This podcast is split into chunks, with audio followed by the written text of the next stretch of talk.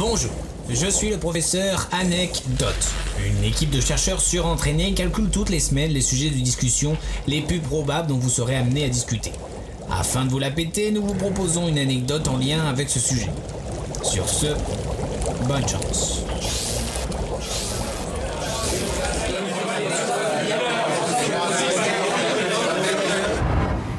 Euh, en parlant de ça, vous savez depuis quand ça existe la carte bancaire? Jeudi dernier, la Fédération bancaire française a annoncé que le plafond du paiement sans contact passerait de 30 à 50 euros. Autant vous dire qu'il faudrait que je me fasse un pense-bête pour mon code, car ça m'étonnerait que je me retrouve à le refaire. D'ailleurs, tiens, je vais, je vais le dire là, comme ça c'est plus sécure. Alors 75. Eh oh, t'es complètement con. Non mais je, je pensais. Euh... Allez, euh, range ta carte bleue et dis-nous d'où elle vient. Malade, tu. Ah, alors déjà, si je peux me permettre, on ne devrait pas dire carte bleue, mais carte bancaire, au même titre que l'on devrait dire frigidaire pour frigo, mouchoir pour Kleenex ou scotch pour adhésif. En fait, après avoir fait son apparition dans les années 50 avec la Chase Manhattan Bank aux États-Unis, après avoir été sous forme de papier perforé pour retirer son argent en Angleterre, elle apparaît précisément en 1967 en France, grâce à l'association de cinq banques qui décidèrent de la baptiser carte bleue, car elle était euh, bleue, quoi, en fait, c'est tout simple. Mais cette carte, à l'époque, ne permettait que de payer. Les distributeurs sont apparus que quatre ans plus tard. Mais ce n'est pas seulement car elle était bleue qu'ils l'ont appelée euh, carte bleue. C'était aussi un clin d'œil au maillot de l'équipe de France de rugby.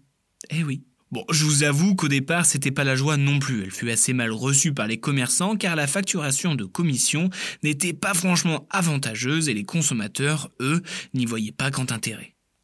Mais ce n'est qu'en 1973 que l'inventeur Roland Moreno ajoute une puce sur la carte afin de la sécuriser. Mais ce n'est pas ça non plus qui la popularise. Mais c'est grâce au ministre des Finances, aka Pierre Bérégovoy, qui milite pour une fin de la concurrence des cartes qui empêchait une carte de telle banque de retirer chez une autre. Le code à quatre chiffres, lui, ne vient qu'en 1990. Ça veut dire que avant, tu te faisais choper ta carte, tu pouvais être sûr de la retrouver complètement vide. Ça, c'est la carte du passé et elle risque d'évoluer. Les premières cartes bancaires biométriques dotées d'un capteur d'empreinte digitale devraient commencer à débarquer en France. Donc, fini le code PIN, une empreinte digitale suffira. Et ce système, c'est comme ça.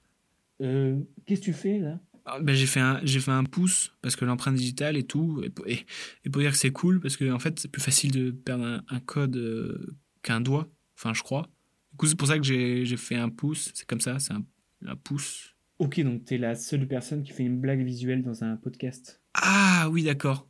Ok je vois le problème. Ok pardon. Est-ce que oui j'avais oublié.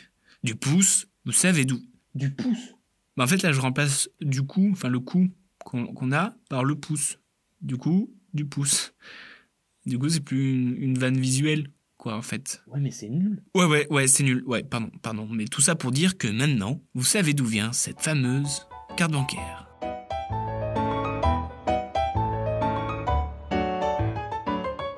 Bien joué, trou de balle. Merci, sœur.